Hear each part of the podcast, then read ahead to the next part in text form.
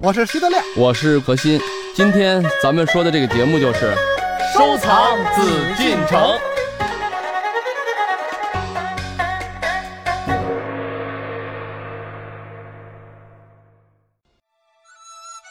今天呢，是我们收藏紫禁城的日子，邀请到还是大家非常熟悉的两位嘉宾何徐人也组合。我们今天呢，要和您说一说紫砂壶。紫砂壶是我们中国特色手工制造陶土工艺品，当然现在呢，也有机器大批量制造的，制造原料为紫砂泥，原产地是在江苏宜兴。紫砂壶现在在拍卖市场上行情看涨，是具有收藏价值的古董。但是名家大师的作品往往是一壶难求。正所谓“人间珠宝何足取，宜兴紫砂最要得”。而据说紫砂壶的创始人是中国明朝的贡春，他和他所制的树影壶有一个流传已久的美丽故事。贡春壶是明代正德嘉靖年间江苏宜兴制壶艺人贡春所做的壶。贡春是一位官员的书童，他陪同主人在宜兴金沙寺读书时，寺中的一位老和尚很会做紫砂壶，贡春就偷偷的学。后来，他用老和尚洗手沉淀在缸底的陶泥。仿照金沙寺旁大银杏树的树影形状做了一把壶，并刻上树影上的花纹。烧成之后，这把壶非常古朴可爱。于是，这种仿照自然形态的紫砂壶一下子出了名，被称为“贡春壶”。而因为贡春对于紫砂壶推广所做的贡献，贡春也就被称为紫砂壶的鼻祖。说到紫砂壶，我们就不得不提到石大彬，他是宜兴紫砂艺术的一代宗匠，他确立了紫砂业高难度技术体系，而他的壶艺在明代就已经享有盛誉。石大彬，明万历至清顺治年间人，是著名的紫砂四大家之一石鹏的儿子。他在泥料中掺入沙，开创了调沙法制壶，古人称之为“沙粗制骨，肌理匀”，别具情趣。在成型技法方面，改进了贡春琢木为模的制法，把打深筒成型法与镶深筒成型法结合起来，由此确定了紫砂壶泥片相接成型的基本方法。是紫砂壶制法的一大飞跃，又首创方形、圆形壶式，成为紫砂壶造型的典型壶式。石大彬听从陈继儒等文人的建议，改做大壶为小壶，使紫砂壶更适合文人的饮茶习惯，把文人情趣引入壶艺，使壶艺与茶道相结合，把壶艺推进到了一个新的高度。石大彬传世作品不多，北京、上海、南京、台湾等博物馆均有收藏。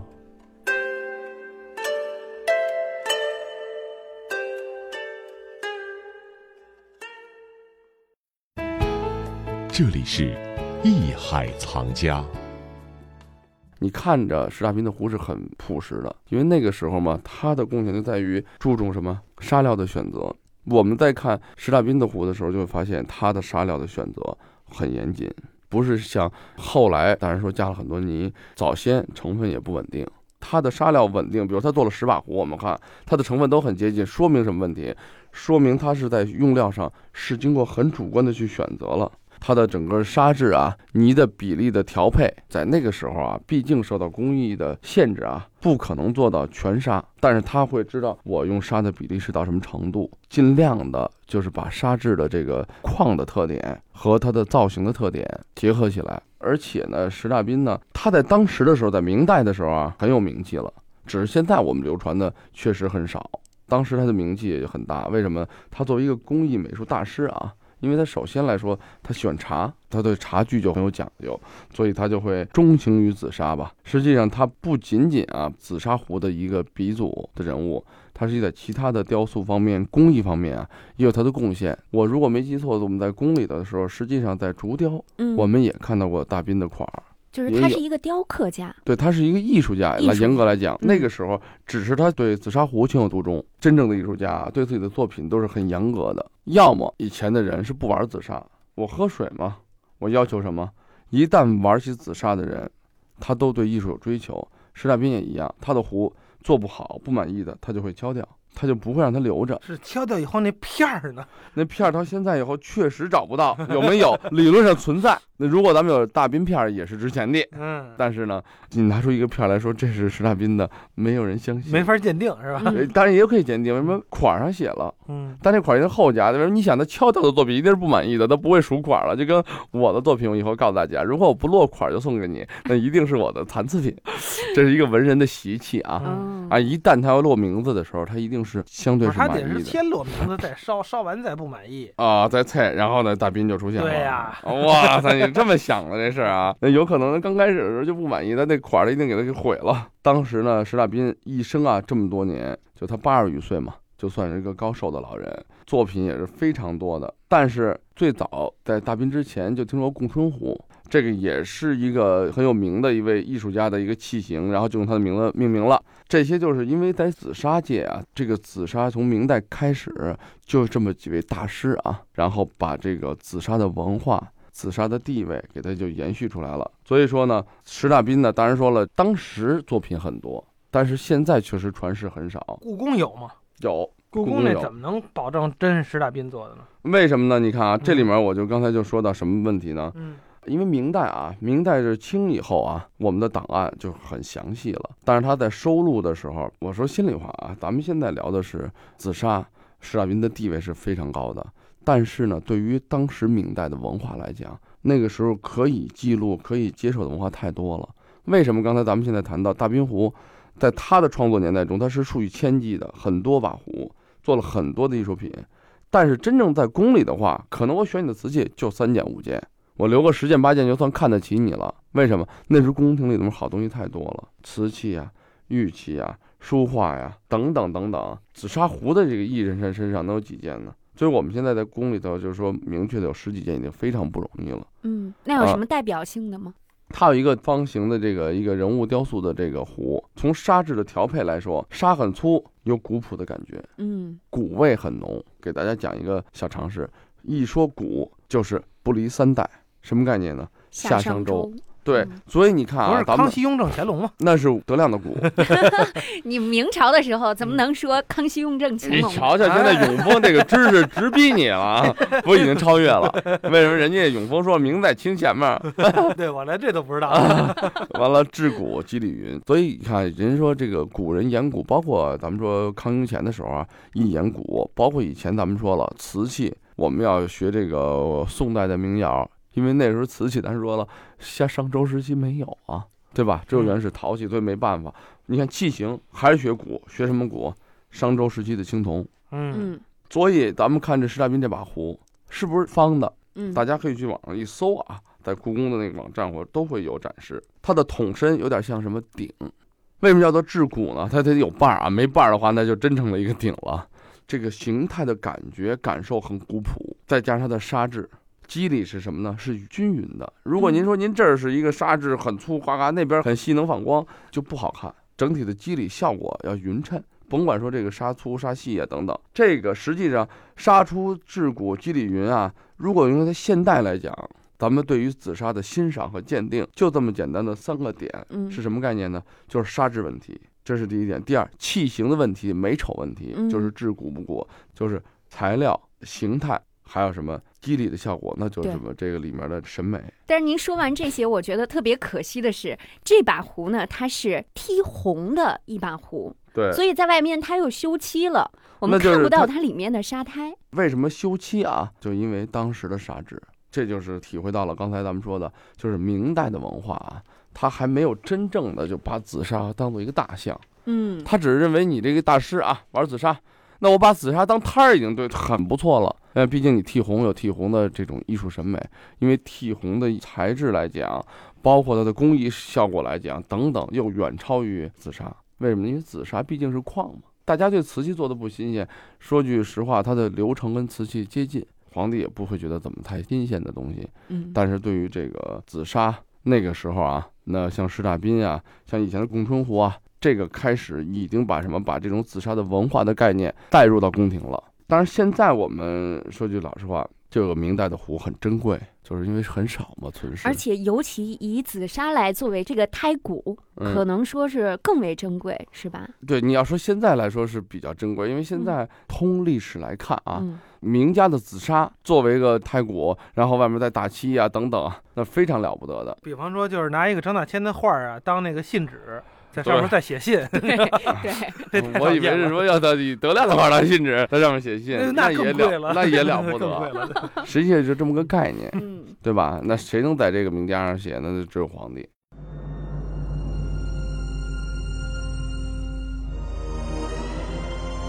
宜兴窑十大宾款紫砂胎剔红山水人物图直壶，明晚期，通高十三点二厘米，口径七点六厘米，清宫旧藏。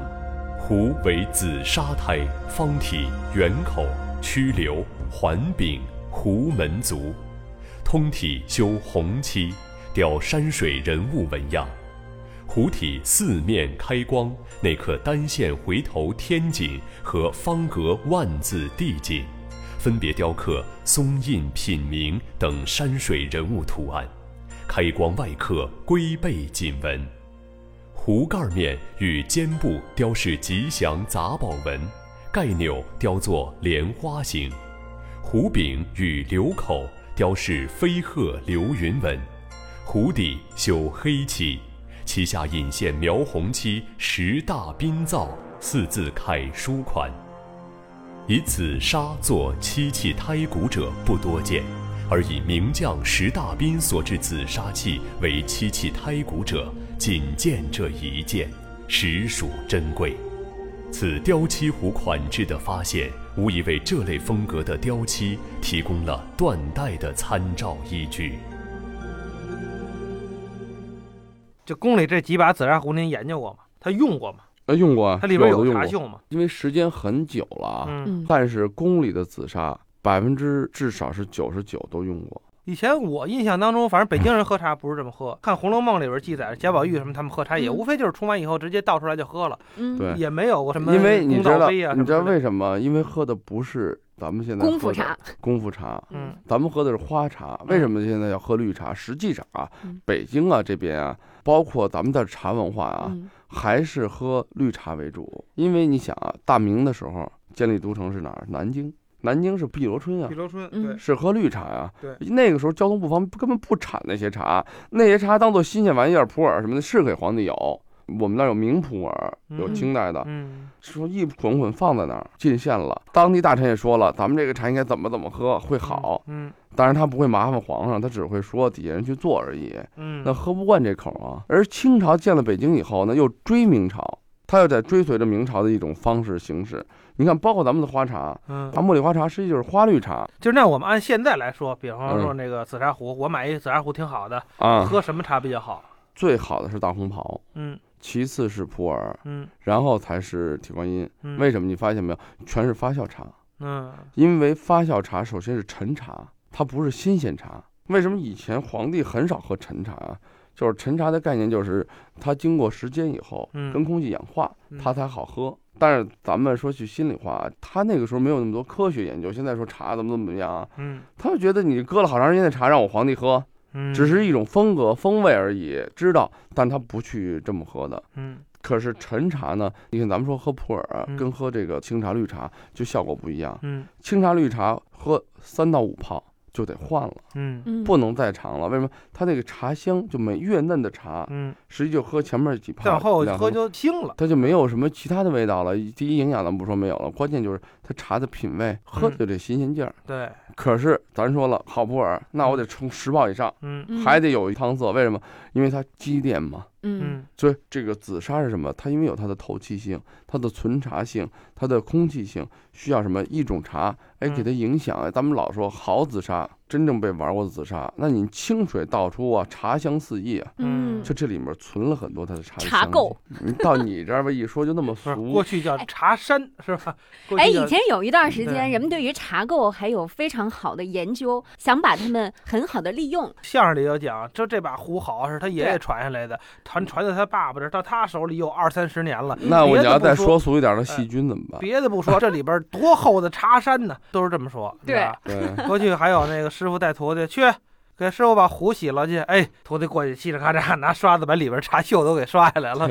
师傅不高兴啊，了，不是不高兴了，怎么能这样呢？你给我洗洗外边儿，都把里边都刷，师傅干净着呢。你看，拿拔丝拔过，那得多毁东西啊！嗯所以像一般包括老壶啊，不懂的以前也是经过把玩以后，只要不是因为紫砂，怕的是油。嗯油污的话不好，但是如果没有什么那种油啊，时间的长短，经过人的婆娑呀，把玩以后呢，产生的这种包浆是非常非常漂亮的。嗯，就外有包浆，内有茶香嘛。玩的多，拿的多，你肯定就泡茶泡的多嘛，对吧？应该是这么个概念。嗯，结果好多不懂的人就是，哎呀，这壶脏了，有点旧了，咔咔咔一洗，嗯就变成新壶了。那的年代呀、时间呀，实际就靠外面这层皮来演，因为很多东西咱们大家不可能手上指的都是曼生壶啊，都是什么大滨壶啊、顾景舟的，你不可能都是名家壶，你也不可能都是老壶，有几十年跟有几年的概念是完全不一样的。嗯，对对对，紫砂是一种玩的文化，是一嗯种把玩的文化，是一种什么实际操作的文化。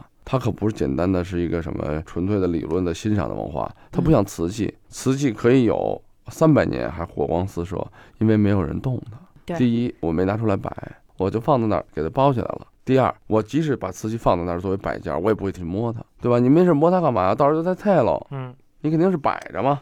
目前来讲，我们就是故宫，当然有明代的啊。据我所知啊，因为南京博物院分院嘛，以前，所以说呢，我们跟南京的南院跟这个台北故宫呢实际是一个血统。在这里面，我们对南京博物院的东西呢，也或多或少的有些了解。据我们所知呢，它其中有一把壶叫做什么呢？施利文提梁壶。这把壶明代的，但是这把壶明代是明代，它是出土的一件壶。墓主呢，他是吴京呢，他是明嘉庆的一个司礼太监，肯定是他以前用过的壶，不会随葬。我们说俑、呃香炉啊等等很多东西，就是专门为他的陪但是。我觉得有可能你很多瓷器、名器就是专门为死人烧的，对啊所以那就很不好，就很粗糙嘛，咱们就说，所以这壶有没有可能就是没用过，就也是跟那瓷器一样，跟人用的其实不一样，给鬼用的，也有这可能。我没有，嗯为什么没有？因为呢，咱们就这么说，毕竟是受过土沁了啊。嗯现在就是包浆没有了，里面的那个那那茶垢肯定都看不到了啊。包括德亮说了，哎呀，它可能是不是就是随葬品？但是我为什么说它没有呢？是因为以前的随葬品就跟咱们现在清明节给老人烧纸钱儿啊，那烧那些东西是不是有纸钱吗？你听没听说过专门给这人烧了一根拐杖，别的都没有对？因为它是很属于个人的东西。这个壶也一样，在那个时候没有给咱们说官员呀、一些什么有地位的人说陪葬，壶是算一个名器。从唐以后，那什么俑啊、天王像啊、陶罐啊，视死如视生嘛，嗯你生前用的基本产品都有，但是不是每个人生前都需要用壶的，所以没有这样的名气，也不可能为了他死这个人就烧这么一把壶，不会嗯。他既然死了，他要给他烧壶，干嘛不把他生前的壶直接给他赔过去啊？那这把壶就是他陪葬品，所以说这就是明确记载的。通过墓室主人嘛，我们知道这把壶至少不会晚于明代，所以说这个壶呢算是明确的。但是呢，我们通过看这件东西呢，它质地也比较粗，盖儿是瓶盖儿。那瓶盖儿的概念不像圆盖儿，别少看这一瓶一圆，工艺特点可就差不少。高底座呢，宝珠钮啊，贴这十字金啊等等啊，这些东西都是很标准的。就咱们现在看来，都是一个很严谨的啊制壶的一种工艺特点。而且你看壶身还是为球腹，就圆的。呃，流呢，咱们就说口嘛，嗯与这个腹部的这个连接处呢，还有四瓣的这个赤地纹，嗯实际就演示了什么？演示了它这个接口的一些，怕它不平整啊。嗯，所以说，从这点来说，都是一个比较注重工艺、还有审美、还有技术结合的一把壶。当然说了，这里面就是什么，它没有款儿，它提梁后部呢还有一个小细拴这个小绳子啊什么的，所以很明显的这里面呢就是整体感觉啊还是主人生前想用的，嗯，不知道他用没用过，但是他一定是要用的一把壶。这把壶目前来说是我们出土的最早的一件，而且有纪年可考。为什么它所谓的纪年，就是墓主的墓志铭，嗯这已经明确了，它至少是这个时代或者更早的一把紫砂器。所以说呢，这把壶跟它完了以后出土的风格呢不太一样，嗯，相对来说简单，相对来说它还有一些瑕疵。我们这个瑕疵并不是说是个多大的问题，而是说那个时候的工艺嗯还没有那么精致。咱们说还有很多可以细化的东西，在明万历以后，它壶做的比这还要精美的多。嗯很多东西细节呀，包括它的流布啊，包括它的外壁啊，包括它这个把手啊，包括它的内壁，它刮痕啊什么样的情况，它都处理的可以更细致一点。刚才何老师给我们介绍了哈，有两把这个明代的比较典型的紫砂壶。嗯，但是有关于紫砂壶的话题呢，这是一个很大的话题，我们可以继续讲。等同于瓷器的话题，对对。对，非常重要。而且现在有这样的一个概念，就是宫廷紫砂。尤其我们这个节目是收藏紫禁城，今天呢，我们和大家说到了明宫里面曾经使用过或者未曾使用过的一些紫砂壶，我们将会和大家一起来了解，在清代的时候，清宫当中有哪些紫砂壶。感谢朋友们的收听，下期我们再会。谢谢大家。艺海藏家正在播出。